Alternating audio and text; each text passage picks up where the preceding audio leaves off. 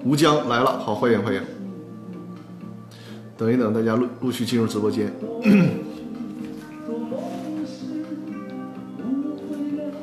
春大哥来了，好，欢迎啊。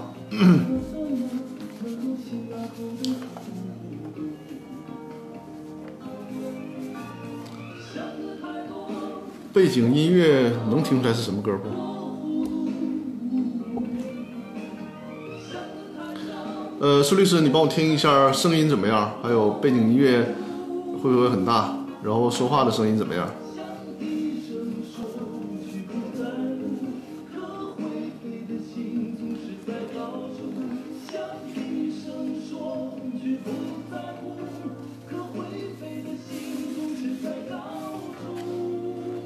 好，欢迎大家陆续来到直播间。孙律师，记得帮我听一下声音。音乐声有点大，是吧？是因为刚开场，一会儿我会把那个音乐声调小一点。嗯，最近就是又在重新刷这个《我爱我家》，所以说今天就放了这首歌。这样，我们陆续的等家等这个大家进直播间，我们还是啊。展示二维码，就是我们现在就可以扫描这个二维码，或者是呢，呃，截屏之后扫描二维码，或者是你在收看回放的时候，也可以扫描这个二维码，干什么呢？就是关注《公司法大爆炸》的微信公众平台，直接在这个平台上进行留言提问，尤其是在直播的时候啊，我们留言提问，然后呢，我会现场给大家做解答，因为是一直播的直播间。呃，留就打字很多的话会很很麻烦，所以说大家在我的微信公众平台里面留言提问就可以。包括你如果收看回放，如果说收看直播的回放，看到这个二维码也可以扫描，也可以在这个微信这个公司法大爆炸的微信公众平台里面进行留言提问，我会在下次直播的时候呢为大家进行解答。因为我发现已经在我这个直播开始之前，就是从周三开始就已经有人在微信公众平台上留言提问了，所以说呃今天呢。我会在直播的时候给大家解答这些问题啊，这是我的二维码。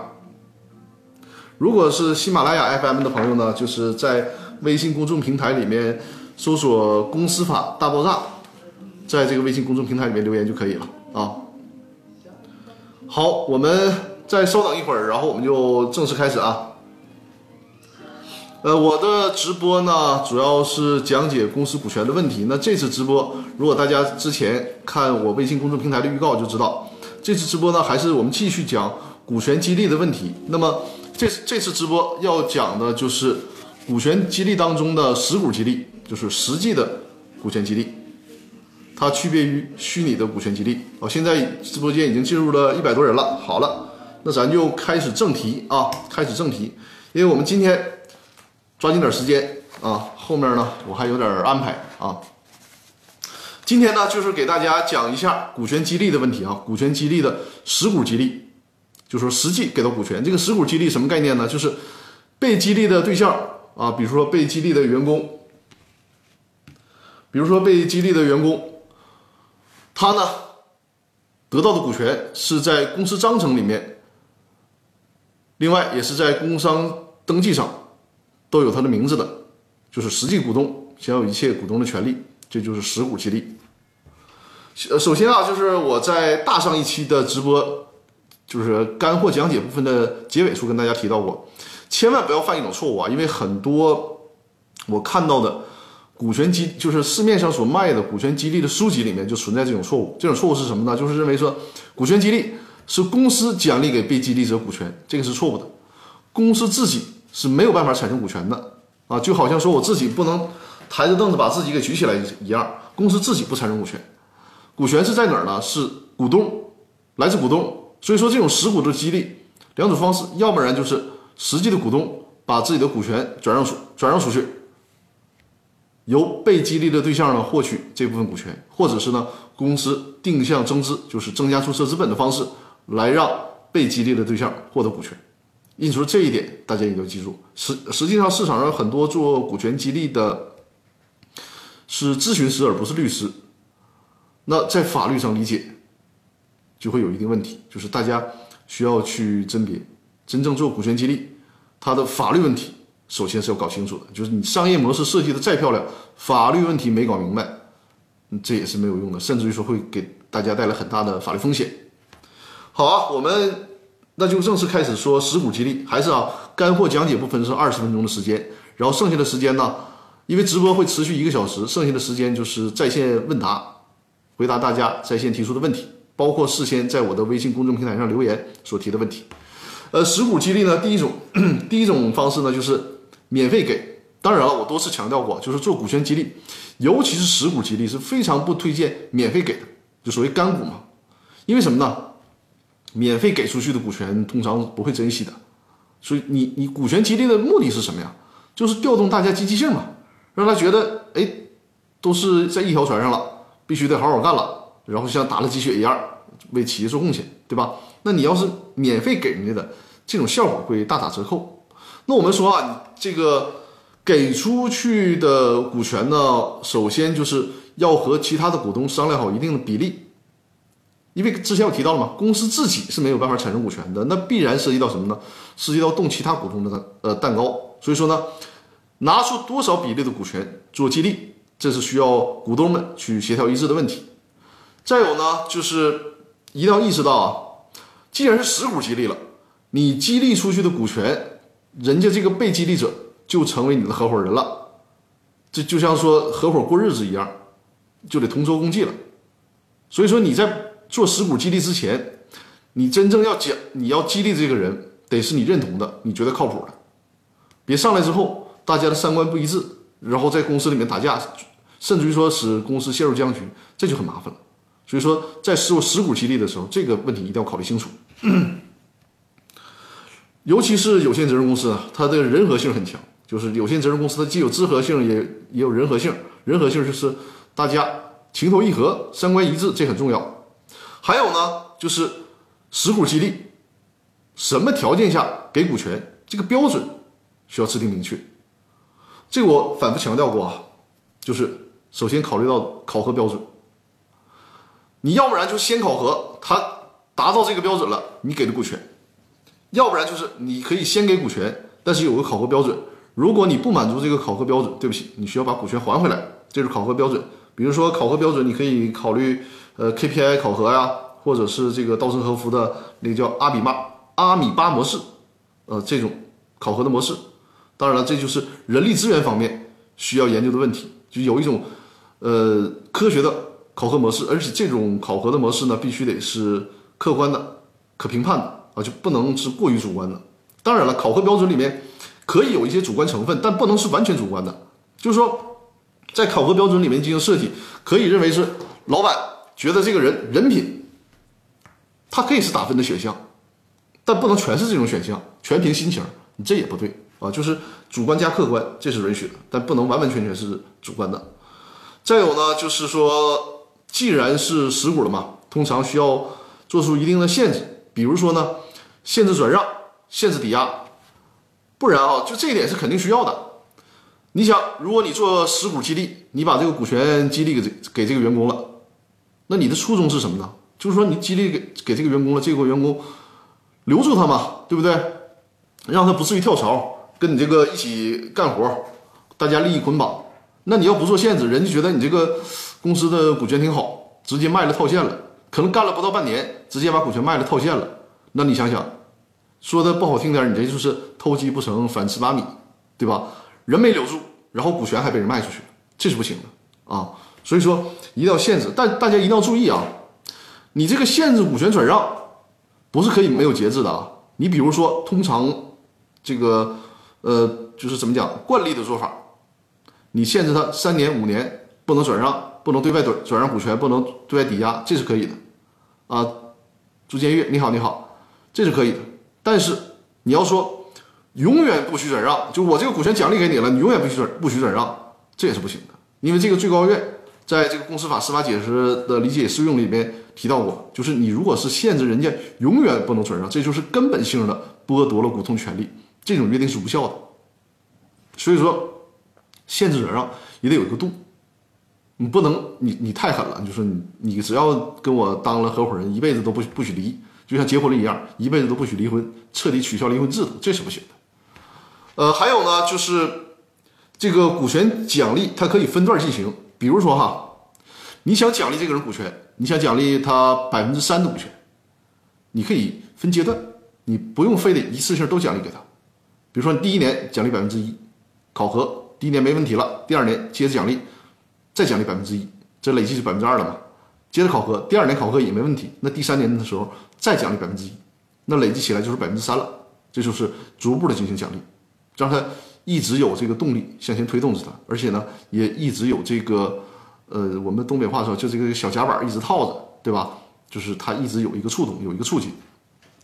那第二种的实股激励的方式呢，就是 实际出售，就是卖股权了，这就很好理解了，也是呃一个呃比较好的股权激励方式的一个好的做法，就是说员工呢，他得。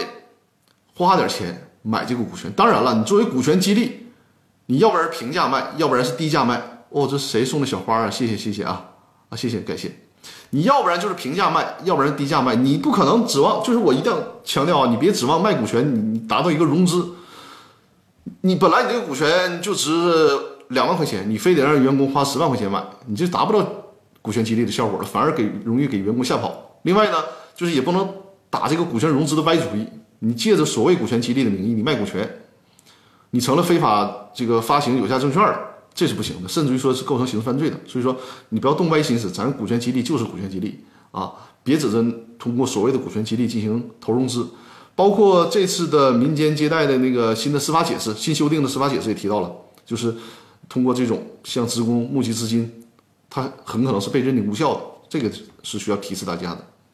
再有呢，就是。第三种的实股激励的方式，因为第二种嘛，它显然就是股东把自己的其中一部分卖出去。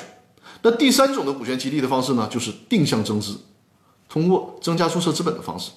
因为你想想啊，如果你是采取第二种，就是股东卖股权，那必然呢是要动用股东自己的利益的，就是他需要把自己的一部分股权转让出去，自己去撕掉了一部分股权。那很多情况下，可能股东并不想这样，并不想撕掉这个股权，那怎么办呢？增加注册资本，比如原来你这个公司注册资本是一百万，其他的股东这一百万的股东呢都不想把自己的股权转让出去，那就相应的，比如你增加十万块钱的注册资本，让这个被激励对象认缴这十万块钱的注册资本，这就可以了。这也是一种方式，定向增资。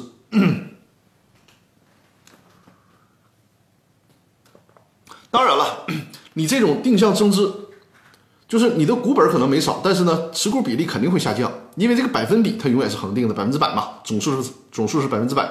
比如说啊，你的基数一百万，注册一本注册资本是一百万，然后呢，你作为其中一个股东，你的持股是二十万，对应就是百分之二十的股权，对吧？百分之二十的股权，呃，股权激励了，大家呢都不转让股权，而是增加注册资本。假如增加了十万的注册资本。那么这个总的股本就变成了一百一十万，那你对应二十万的出资没有变，那实际上呢，你的持股比例就相应被稀释了，你就原来的百分之二十就变成了百分之十八点一九了啊，就它有一个股权的稀释，这是一个这是需要考虑的问题。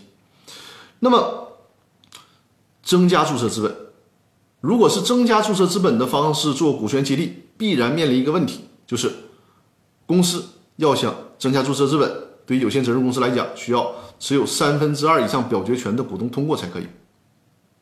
所以说呢，这种方式就需要大股东对公司掌有一个绝对的控制权，而且大股东呢有这种意愿意愿，需要定向的增加注册资本。同时啊，还会面临一个问题，就是正常情况下，如果事先没有做特殊约定，你增加注册资本了，其他已经实缴出资的股东呢，人家还有一个优先认缴增加注册资本的权利。什么意思呢？就是你要事先没有搞定这个事儿，股东之间对这事儿有分歧，你可能定向增资做股权激励的这个办法还实行不了。所以说，这里面就是涉及到下一个问题，也很重要了。公司在设立的时候，如果有股权，因为你看我给客户做这个呃股东协议和公司章程设计的时候呢，通常有一项是一定要跟客户沟通好的，就是是不是将来有股权激励的打算，如果有的话。事先先把这事儿约定好，免得出现很多麻烦。比如，这个公司里面没有任何人单独持股是能超过百分之六十七的，就是单独持股超过三分之二的。那如果做股权激励，想通过定向增资的方式，如果大家达不成一致，你这个就做不了，那怎么办？事先把这事约定好，就说事先约定，大家都同意，可以定向增资，这个表决权交给某一个股东就可以了。比如说啊，这个股东可可能就持股百分之五十一，但没问题，咱事先约定好，如果想做股权激励，你这个持股百分之五十一的股东你自己说的算就可以了，因为同股不同权的设计嘛，利用有限公司同股不同权的设计。你自己这个这个决定就好了，相当于什么呢？你在这个问题上直接就享有了三分之二以上的表决权，同时呢，全体一致同意。如果这个定向增资是用于股权激励的话，其他所有的股东没有优先认缴出资的权利，那这两个问题就都搞定了。所以说，在公司运行过程当中，就不会再因为这个问题大家互相打架了，就股权激励就很好，就可以很好的实施了。另外呢，也可以约定预留股权池，就股权池，就比如说百分之百的股东大家加一起啊，但其中拿出来百分之十，这个百分之十呢，就暂时是其他股东持有，大家这百分之十各自按比例持有。将来一旦需要做股权激励了，大家按照当初事先约定的比例拿出来一定的比例，这个比例加在一起应该是百分之十，对吧？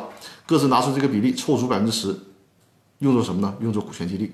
这就是股权池的作用，事先也把这个事儿约定明确、约定好，这就可以了。这样的话，就能保证企业顺利的做出股权激励。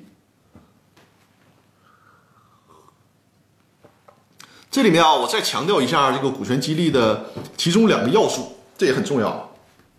一个是定权利，一个是定对象。定权利是什么意思呢？比如说。如果你搞的是虚拟股的激励激励，那你这事儿你就需要跟员工交代明确，就是你的权利是什么呢？只享有分红，不享有其他的权利，就把这个权利确定明确。那如果是实股激励，实际的股权激励，如果你不不做特殊约定，人家这个被激励对象他是享有所有的股东权利的，包括了这个表决权、知情权等等等等，对吧？那么你可以利用有限责任公司的这个同股不同权的约定。在实股激励的时候，也给他定权利，定权利。比如啊，你这个股东虽然说我给了你百分之五的股权作为激励，但是呢，前五年你只享有分红的权利，不享有表决权。哎，这可以，这就没问题。只要事先约定了，把这个权利定好就可以。但这里面有个细节问题，大家一定要注意啊，就是你这个定权利啊，你不能乱定。比如说你要定说，因为股东他有个天然的权利，要知情权嘛，你上来定权利说。我这个百分之五百分之五的实际股权给到你，但是呢，你不享有表决权，同时也不享有知情权，这种约定有没有效？针对不享有知情权，这个约定是无效的啊！这个大家一定要记住，这个是最高法院的明确的解释，就是知情权这个事儿呢是股东的天然权利，你表决权你可以拿走，这个法律支持，知情权你不能拿走，是人家天然权利，就是你们即便约定了他不享有知情权，但是。人家一旦通过诉讼说我这个约定是无效的，哎，法院会支持，就会认为你这个约定是无效的。人家该享有知情权还是享有知情权。所以说呢，做实股激励的时候，你需要考虑清楚，就是人家如果作为这实际股东，肯定是有知情权的，对应的就是可以查公司的财务状况啊，可以查公司的账。所以说，在做股权实股激励的时候，把这个事考虑清楚。如果这个问题你也能接受，那么你就尽管做实股激励就好了。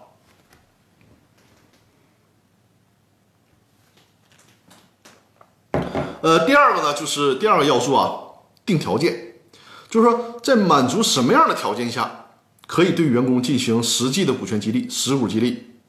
那最最简单的条件就是工作年限了，对吧？我激励你干嘛呀？最最起码是保证你不去跳槽嘛，你跟着我一起干嘛。所以说，你可以约定，呃，我做了股权激励了，比如说给到你百分之五的股权了，你至少呢在我们这个公司工作五年到十年的时间，这样一个期限的约定。另外呢，就是如果离职了，那对不起，把股权全部都退回来。这个就是可以事先约定的条件，定条件是股权激励的一个很重要的要素。呃，再有就是，如果复杂一点，这个条件复杂一点，那可以把很多的标准捆绑在一起，作为一个条件。比如说考核，考核的指标合不合格？呃，之前我也提到过了，这个考核的指标呢，既可以包括客观的指标，比如说你完成的销售业绩啊，取得的工作成果啊，也可以包括什么？也可以包括一些思想意识的，就是你这个人三观正不正啊？是不是这个认同企业文化？还有呢，就是是不是一个学习成长型的股东？呃，道德表现怎么样？呃，行为表现怎么样？这些都可以约定，就是把它综合在一起，做一个相对复杂的条件。你符合了这个条件，我给你股权。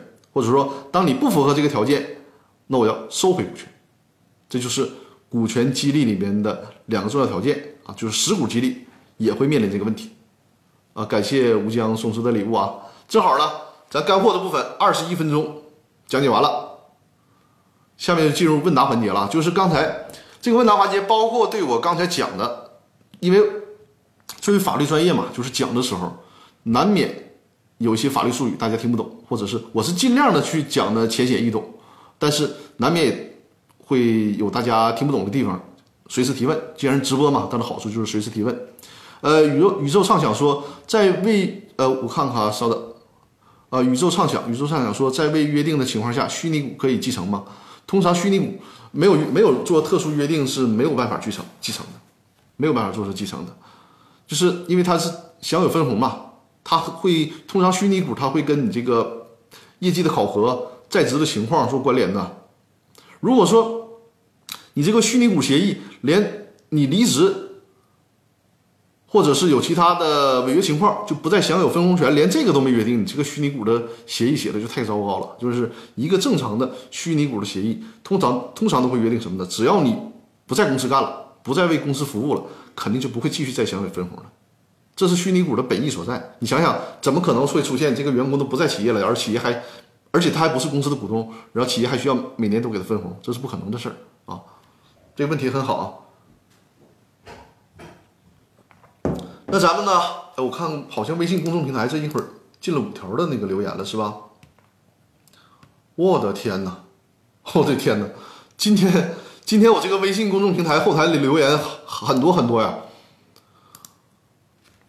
啊，Master 问那个怎么加入公司法大爆炸微信群是吧？我现在公司法大爆炸微信群呢，呃，收费是两千九百九十九元，呃，我的公告上写的一年的有效期，实际上它我目前所在的会员都已经在群里面两三年的时间了，而且 而且呢，我这个群人数也马上快满了，现在已经是四百，呃，将快到四百四百九十五人了，快到四百九十五人，准备。达到四百九十五人的时候呢，就是会把价格一下提高，然后作为一个封群，就是这个群，因为群的上限就是五百人嘛，所以说现在是一个比较稀缺的资源。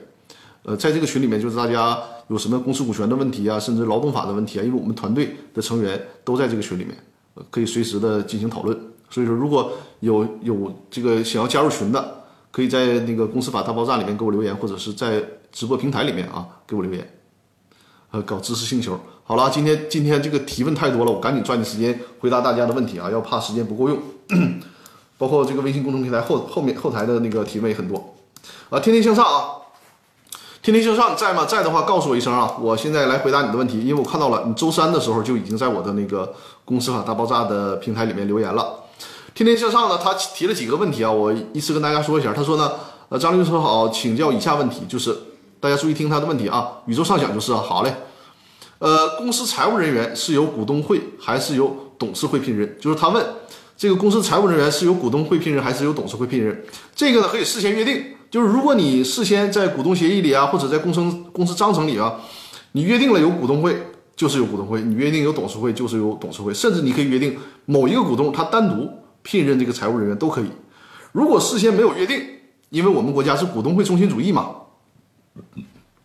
什么叫股东会中心主义呢？就是啥事儿股东会都说了算，最高机构。那如果没有约定，最终如果产生争议，那就股东会来决定就可以了。呃，另外他接着问啊，说如果公司财务账目混乱，或者是没有会计账目，应该由谁负责？在这种情况下，并且长达五年不召开股东会议也不分红，那么小股东想退股，应该怎么主张权利？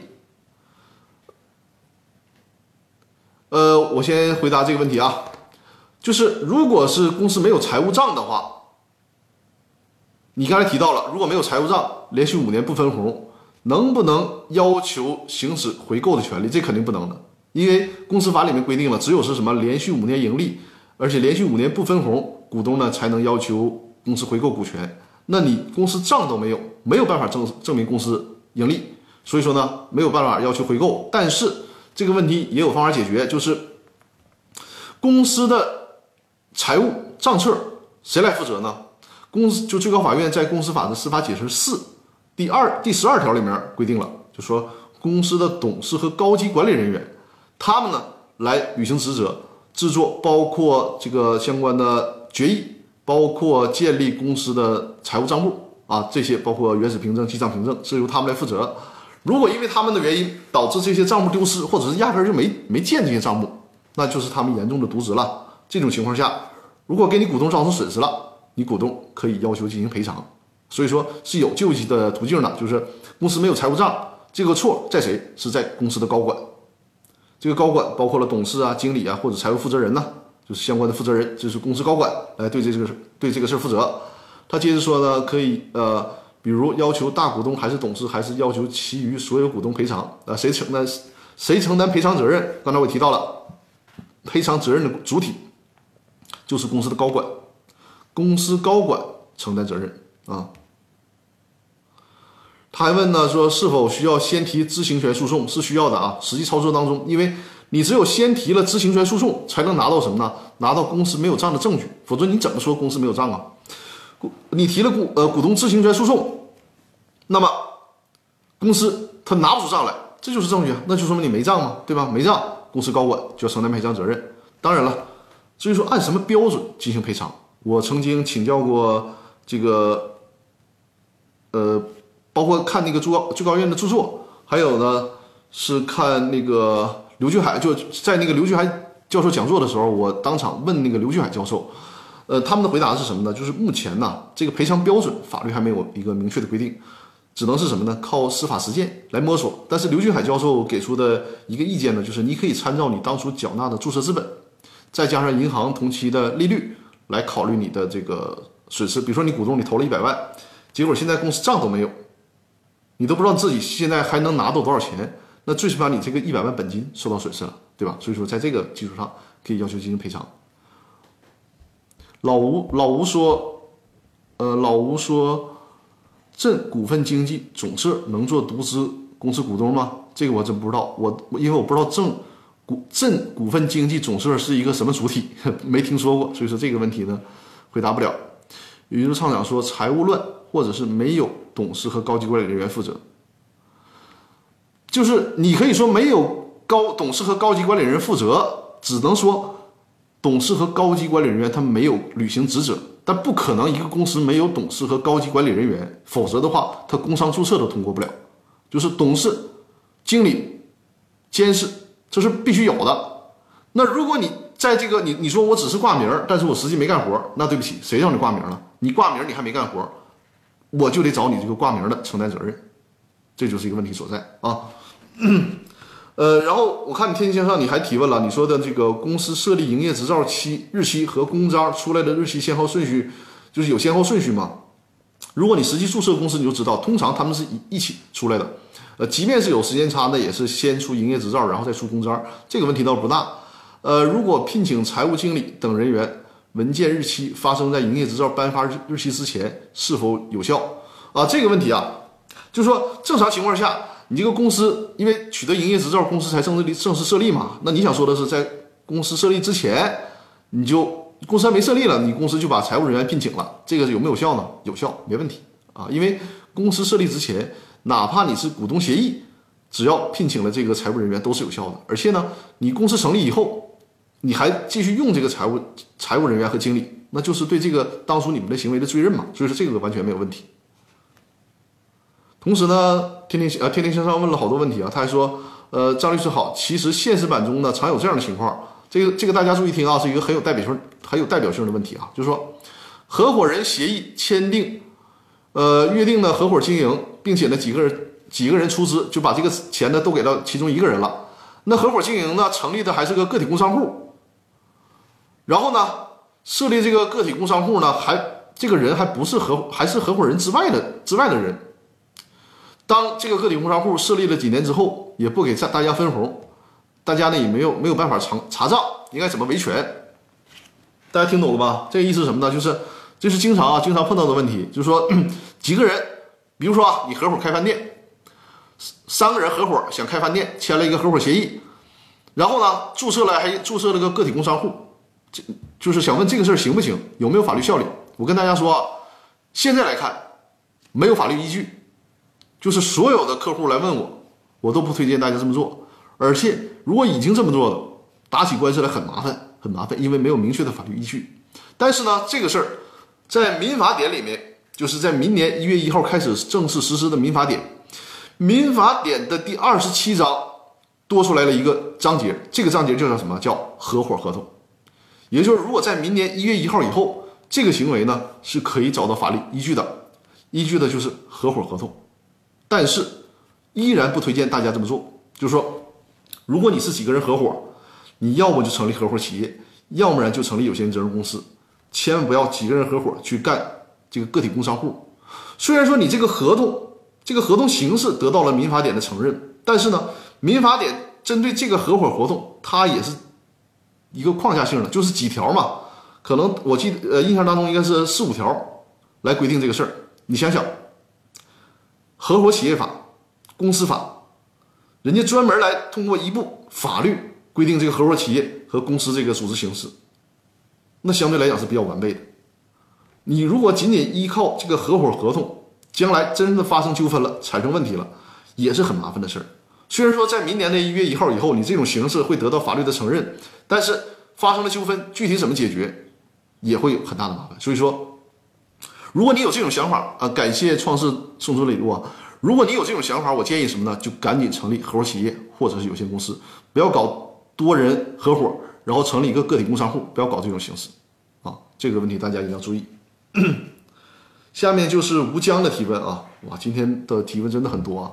我看那个我的后台又有人留言了，呃，宇宙畅想说是否是否可以？别人私自设立个体工商户，要求退伙呢？你现在要求退伙，我说了嘛，目前你很难找到法律依据，就处理起来很难。你你要求退伙也可以，那你就查当初这个合伙企业写的是不是完备，有没有这个相关如何退伙啊，或者是违约情形。如果你有了这些情形，你还有可能去维权。但是我所看到的很多人，因为你想想，他都他都能。稀里糊涂的写了一个这个没有任何法律根据的所谓的合伙协议，他那个合同那个条款约定到就是那个那个约定的水平是什么样，就可想而知了，肯定是一片混乱的。你就这种情况啊，你写的那些文字肯定谁也理不清楚的，很麻烦很麻烦。所以推荐大家，你真想合伙干生意，别差那点钱，找律师写一个正儿八经的合伙协议，或者是这个给你出具一个正儿八经的。法律意见到底是成立什么样形式的公司？就通常我看到这些合伙客户拿到的所谓的一个合伙协议，通常都是无解的，非常麻烦。呃，吴江问呢，就是公司股东转让股份如何交税？如果这个股东啊他是法人，比如说这个股东是公司，是这这个这个企业，那么就按照企业所得税法，这个属于什么呢？属于这个股息红利的收益。那么目前的企业所得税是百分之二十五，税率是百分之二十五，但是现在有税收政策，可能这个税率能做到百分之五。如果是个人转让股权呢，那就是按照这个个人所得税法，就是交百分之二十的所得税啊，这是个人所得税。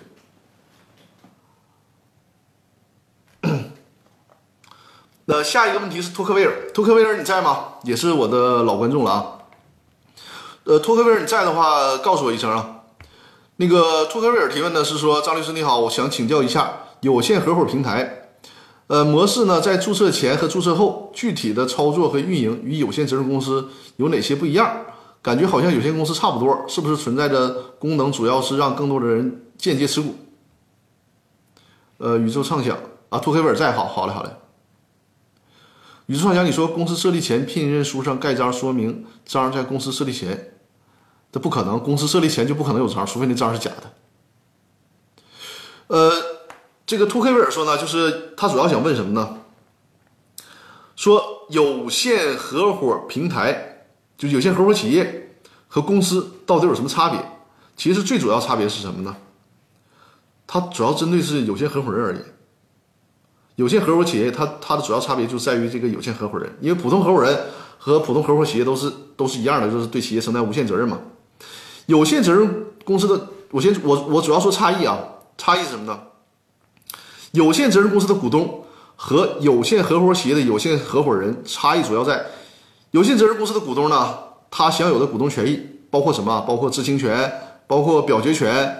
包括就是理论上，有限合伙企业的股东都可以参与到公司的经营管理，而有限合伙企业的有限合伙人呢，只享有分红权，不允许参与企业的经营管理。这这是法定的，就你想参与都不行，这是最大的区别。当然了，有限合伙企业的有限合伙人他还享有知情权，就最起码他有权利知道这个公司的财务状况，或者是对公司这个运营有什么意见可以提出来，但是。不能参与 公司的经营管理，这就是，呃，有限责任公司的股东和有限合伙企业的有限合伙人最大的区别。呃，有限合伙企业的有限合伙人，他有点类似于说二级市场那个上市公司的散户一样，散户股民一样，就是你就享有分红就完了，你你就没有什么机会去参与公司的经营管理，这就是最大的区别。呃，宇宙畅想说设立前聘任书上，我觉得你就不要纠结这个问题了，就说你这个设，因为通常你公司设立。还没有设立呢，是拿不到印章的啊。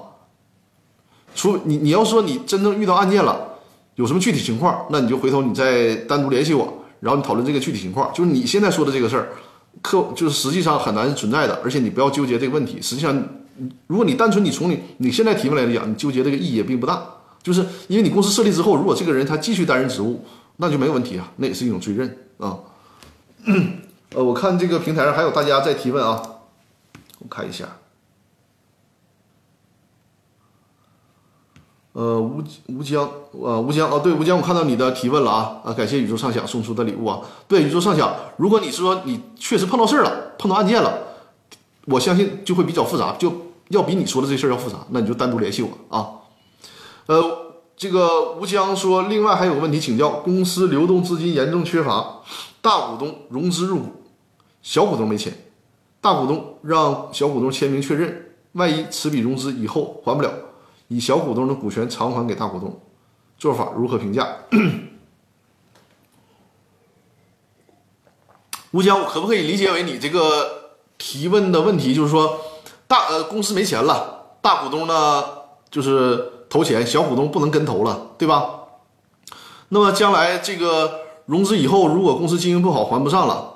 那么小股东就需要把自己的股权给大股东，这个啊，从法律的角度没有问题啊，就是双方自愿你情我愿，这个没有问题。呃，所谓的如何评价，就得看从商业的角度，你小股东怎么想了。如果你小股东不同意，那大股东呢，他是不能强迫你这么做的啊，不能强迫你这么做，就因为大股东无非做什么呢？他多增加注册资本，稀释你的股权，只能是这样，他不可能强迫你说你必须得去。增加注呃增加注册资本，如果事先没有这种约定，他是没有权利强迫你的。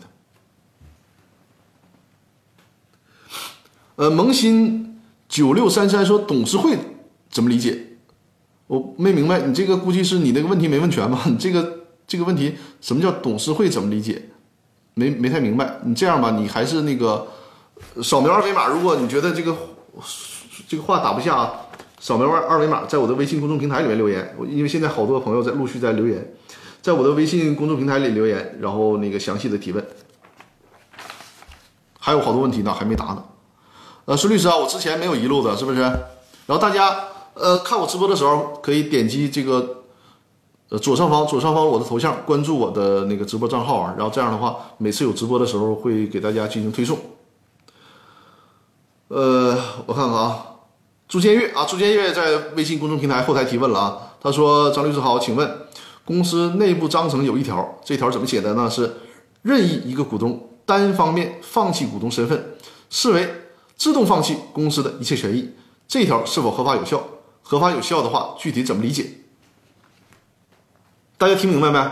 他这个也是一个很有代表性的问题啊，就是经常有这个不明白公司法的。”就是突然出现写这么一条，他说啊，你看公司章程里边有这么约定说，任何一个股东如果单方面放弃股东身份，视为自动放弃公司的一切权益，那这条是否有效？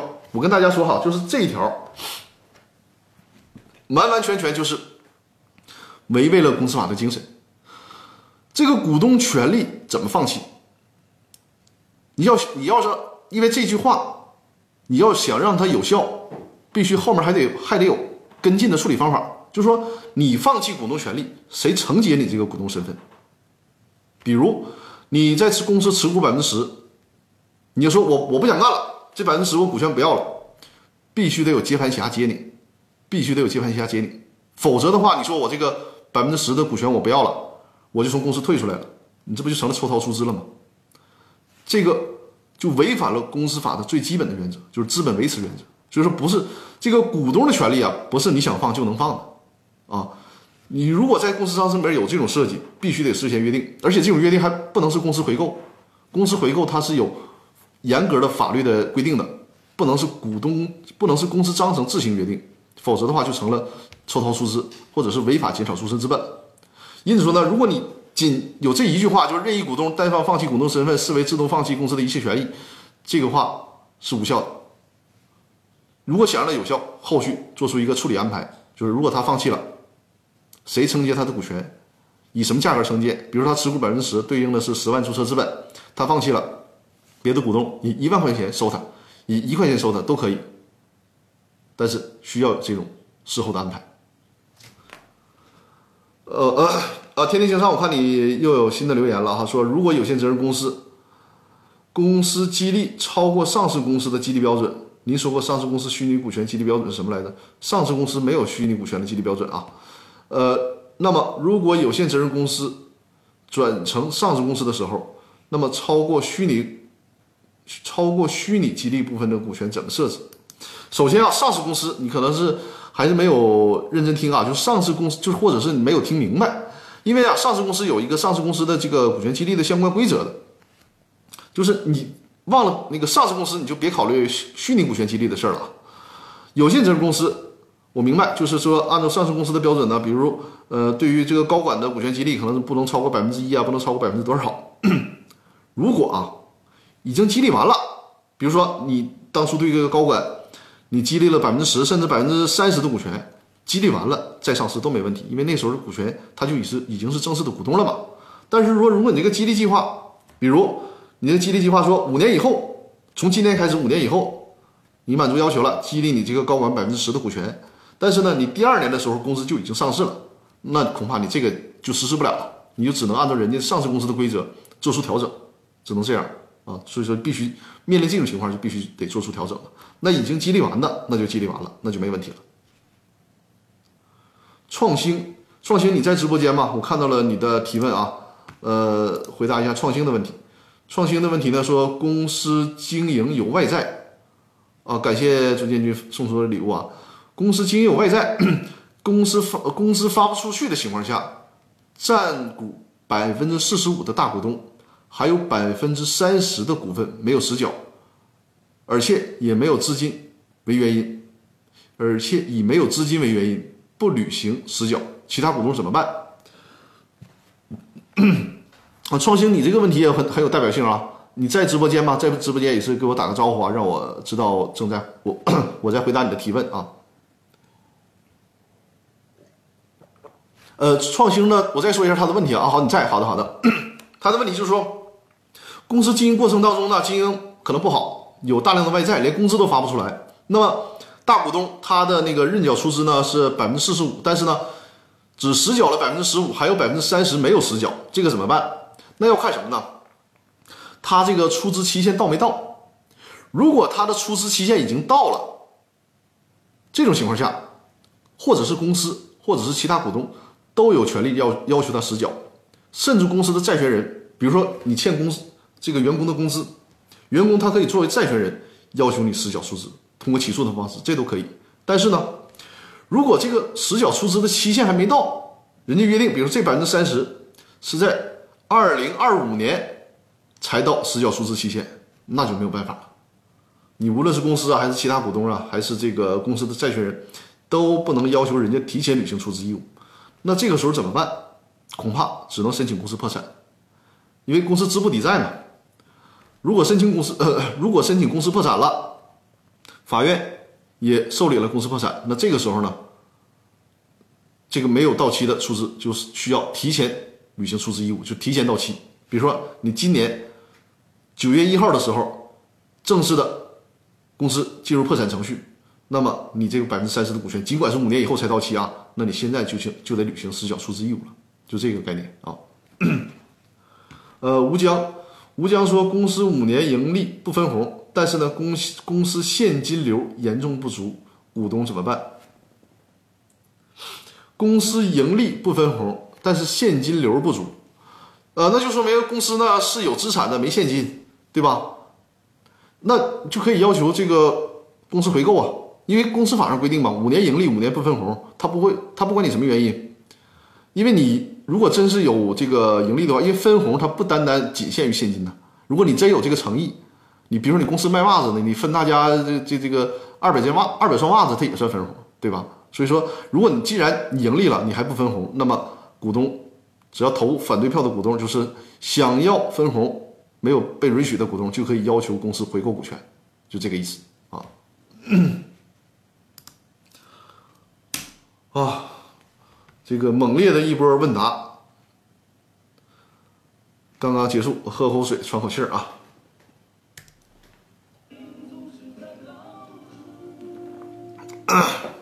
嗯，呃，宇宙畅想说，股权可以送给家人吗？也必须经过优先购买权吗？首先啊，这个股权可以送给家人，但是呢，这不相当于股权赠与嘛，对吧？股权赠与，其他股东怎么行使优先购买权，这个也是呃法律界就是经常争论的问题。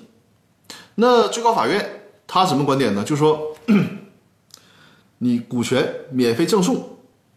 如果说你按照这个条件优先购买权的话，是不是其他股东说，哎，你既然免费给他了，我作为其他股东，我行使优先购买权，你得免费给我？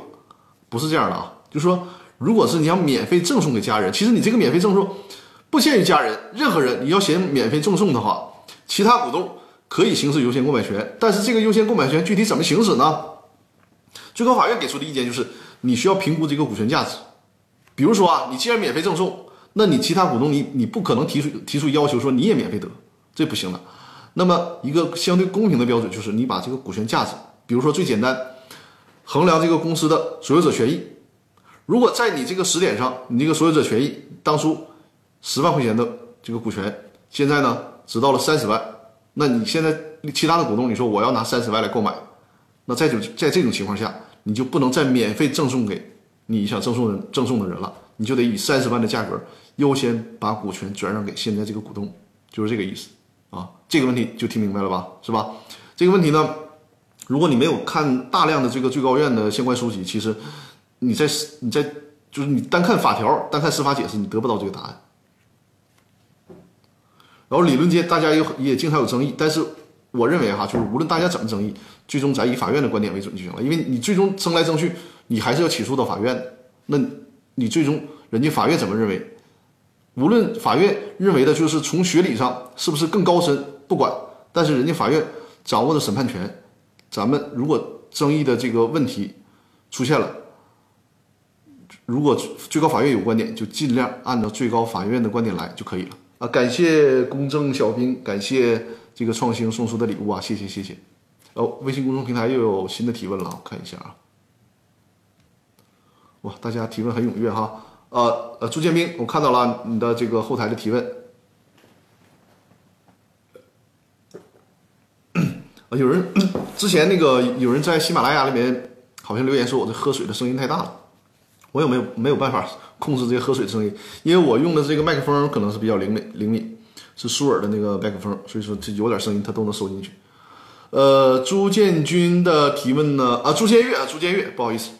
朱建月的提问呢说：“请问出让股东股份的股东会决议百分之百投票通过，现重新召开股东会会议，通过五百分之五十五的投票否决之前股东会决议是否有效？出让股份的股东会决议，首先哈，这个很多人呢都有误解，认为股东就我们是指有限责任公司来讲，如果股份公司压根就没这个问题啊。他因为主要是有限责任公司，有股份公司随便卖。呃，股份公司呢，他说很多人都包括法很多法院啊，也也也这么认为，说这个股东出让股权的时候需要形成股东会决议，绝对是误解。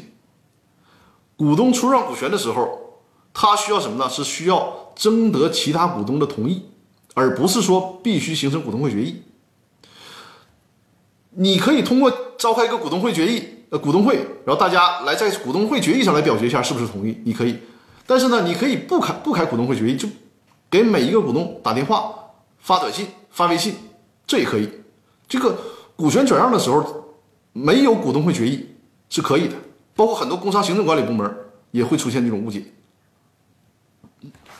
公司法只要求的是你需要征得其他股东同意，但没要求必须得召开股东会。因此说呢，刚才我提到了，你是发电子邮件啊，你是发微信的，都可以问其他股东的意见就可以了哈。然后呢，其他股东如果不同意，怎么办？不同意不代表你就不能转让了，而是说谁不同意，谁就去购买。如果你既不同意，你也不购买，那就视为你同意。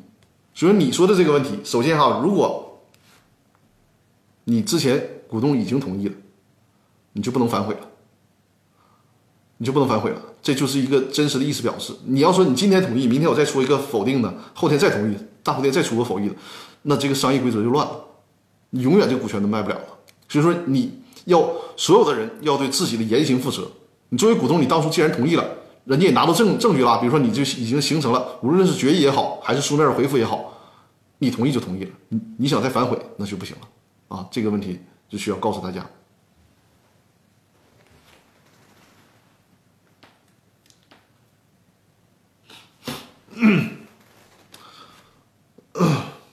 嗯，今天的这个问题的密集程度比较高。今天啊，咱就直播一个小时啊，因为这个，哎呀，我和我媳妇儿呢是难得同时周末休息，所以说一会儿准备下了直播之后呢，跟我媳妇儿去撸点串去，喝点啤酒，放松一下啊。所以说我今天到了九点钟就准时下播啊。送出个送出个撸串，感谢 感谢那个宇宙畅想，感谢，呃辛苦了张律师，客气客气。那个大家这个捧场，我就已经非常感谢了啊。还是这个拜托大家，就怎么支持我呢？告诉大家支持我的方式啊，就是把我的直播呢，比如说转发朋友圈，转发给你身边需要的朋友。感谢托克维尔，就就就送出了串啊，一会儿就就是，咱现在先云撸串啊，先云撸串，然后一会儿我再真实的撸串。啊，谢谢谢谢，感谢朱建月送出的礼物。大家把我的这个直播呢发到朋友圈，呃呃发给身边需要的朋友，包括我的《公司法大爆炸》的音频节目，也是多多的帮我转发，多多的点关注，就是对我最大的支持啊！感谢公众小兵啊，感谢感谢，谢谢。还是啊，二维码，如果大家有，因为我们还有大概七八分钟的时间呢啊。就是如果还有问题，咱还是可以扫描二维码，在这个公司法大爆炸的微信公众平台进行留言提问啊。今天的这个，啊，我感谢吴江，我看到了你已经分享了我我的直播啊，谢谢谢谢，感谢，这是最好的支持啊。这个二维码就是那个小文，就是视频精品课的啊。如果大家想购买我的这个视频精品课的课程，可以扫描这个二维码，上面有公司法大爆炸的视频精品课，还有那个如何注销公司的全套课程，还有就是。那个电商法的课程，孙小绿说：“那我们下周的撸串还有还有存在感吗？下周团建依然是撸串啊，下周团建这个事儿可以定，回头我们在群里定一下时间啊，基本定在湖南。”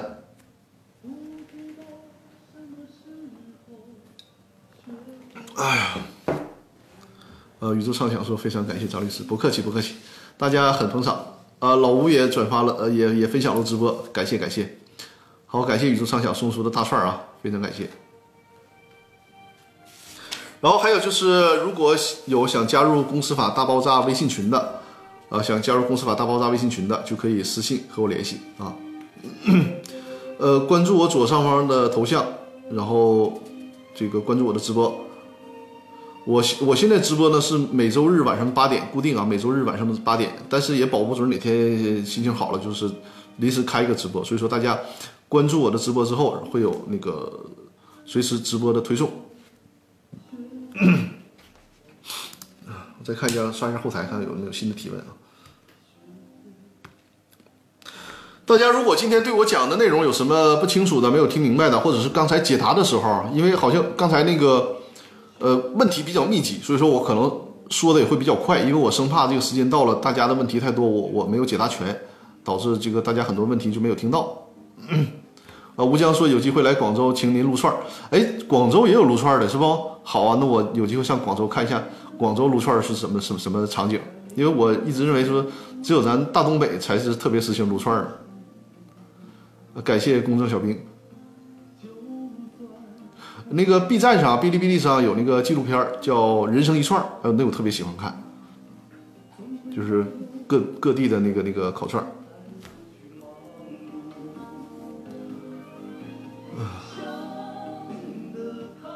稍作休息，然后陪大家待一会儿。呃，这个期间大家有什么问题，可以尽管提问。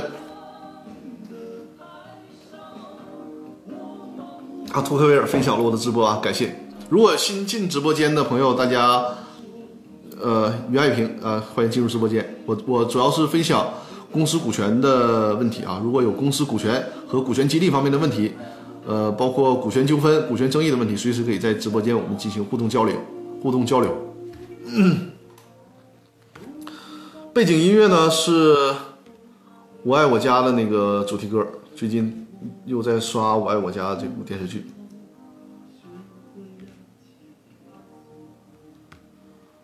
呃，我们大家还有什么新的问题？我们直播还有三分钟的时间，看看大家还有什么新的问题。就是今天，今天因为我主要是讲股权激励的，就是前二十分钟主要讲那个股权激励啊，实股激励的部分。如果在这方面有什么问题呢，可以随时进行互动。呃，包括我刚才的解答，如果有什么问题，也可以。进行提问。呃，吴江说，现在股份转让是先交税再办理吗？啊，税的事儿我说一下啊，因为今天这个也确实提到了这个税的问题。好，萌新九六三三哈，稍等啊，我先把这个吴江问题先先回答了。股权转让啊，是这样，就是正常情况下，股权转让的时候，公司呢是有代扣代缴的义务，就是你比如说你你转让股权。这中间这个正常的所得应该是一百万，那么如果是个人的话，有百分之二十所得税嘛，公司应该先把这个百分之二十扣下，就先扣二十万留下，然后交给税务局，就是代扣代缴的义务。但在什么情况下公司可以不履行代扣代扣代缴义务呢？就是你在协议里面有明确的约定，约定了说，我卖股权，你公司别管，我呢自己去申报税去，然后我自己缴纳，产生了问题我自己承担，这可以。否则的话呢，公司是需要代扣代缴的，就是你可能你这个钱。实际还没有拿到呢，但是公司应该先履行代扣代缴的义务啊。然后股权转让的时候，正常情况下也得是主动进行申报。个人转让就是这样，个人转让个人所得税，个人就是公司也是有代扣代缴的义务的。如果公司不履行代扣代缴的义务，这个在法律上是有风险的，人税务局是可以查的啊。还有就是股权转让的时候，你可能就是实际情况很可能有很多种吧，比如说你这个股权成本一百万，实际转让了呢是这个五百万。然后你为了避税，在合同上写哦就是一百万。你即便这么写，人家税务局呢有可能不认你这个协议上写的。比如现在很多都是做所谓的无偿转让嘛，对吧？将来税务稽查的时候，人家认为你是无偿转让，不认可，税务局税务机关有权按照税务局的标准重新核定股权价值。最简单的就是看你这个资产负债表，你在转让的时候，资产负债表所有者权益是正数，那说明你是有所得的，人家可以按照这个标准。视为是什么？视为是应该产生的交易价格，按照这个标准来征收所得税。呃，萌新九六三三说张律，股东会下面是董事会吗？对董事会不理解啊，是这样，公司的最上面的架构是股东会，最高权力机构啊，然后下面是董事会，在下面是经理啊，然后与这个相关的还有监事会，监事会它起到什么作用？就是监督整个的公司。你可以理解什么呢？股东会就相当于我们国家的人民代表大会，董事会呢，它很像是我们的国务院，然后监事会呢，很像检察院，你这么理解就可以了。就是股东会这是是是最大的啊，因为我们国家是股东会中心主义，股东会就是这些老板谁投资谁就成为股东会的成员嘛，是公司的股东。哦，好，我们直播时间马上就到了啊，今天咱就是准时下播，原因也跟大家说清楚了啊，撸点串儿，放松一下，因为我昨天是没有休息着的，今天就是好好放松一下，然后明天。上班。宇宙上友说时间太紧太快了，对，放松一下，好好撸撸撸串，休息休息吧。是的，是的，这个嗓子也是也是快哑了，我这泡的那个那个菊花茶。好了，如果我再最后刷新一下我的那个微信公众平台的后台啊，如果没有新的提问，咱今天的直播就到这里了。啊，好，没有新的提问。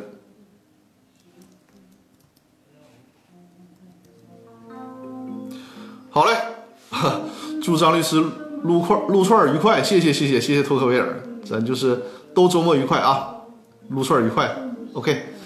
好了，那我们今天的直播就到这里了。哎呀，这这快下播的时候干到二百七十人了，这大家真的很给力啊！尤其我们很多的老观众，欢迎老观众、新观众啊，都关注我。呃，再说一下，我是感谢这个朱建月送出的撸串啊，云撸串儿。呃，每周日晚上的八点啊，每周日晚上的八点进行直播，直播的时间是一个小时的时间，专门讲解这个股权问题。最近这几期都主要讲解股权激励的问题啊，大家。如果在这一周当中忽然想起啥问题了，想提问，扫描二维码，在微信公司法大爆炸的微信公众平台上提问啊！我在下次直播的时候会给大家进行解答，包括收看回放的时候，如果你看到这个二维码，也尽管扫描提问，我在下次直播的时候都会给解答。喜马拉雅上的观听众呢，就是在微信公众平台里面搜索这个公司法大爆炸就可以了，留言提问。好，咱今天直播就到这儿了啊！感谢大家，祝大家下周都工作顺利啊！好嘞，拜拜，拜拜拜拜，感谢大家，感谢大家，谢谢谢谢，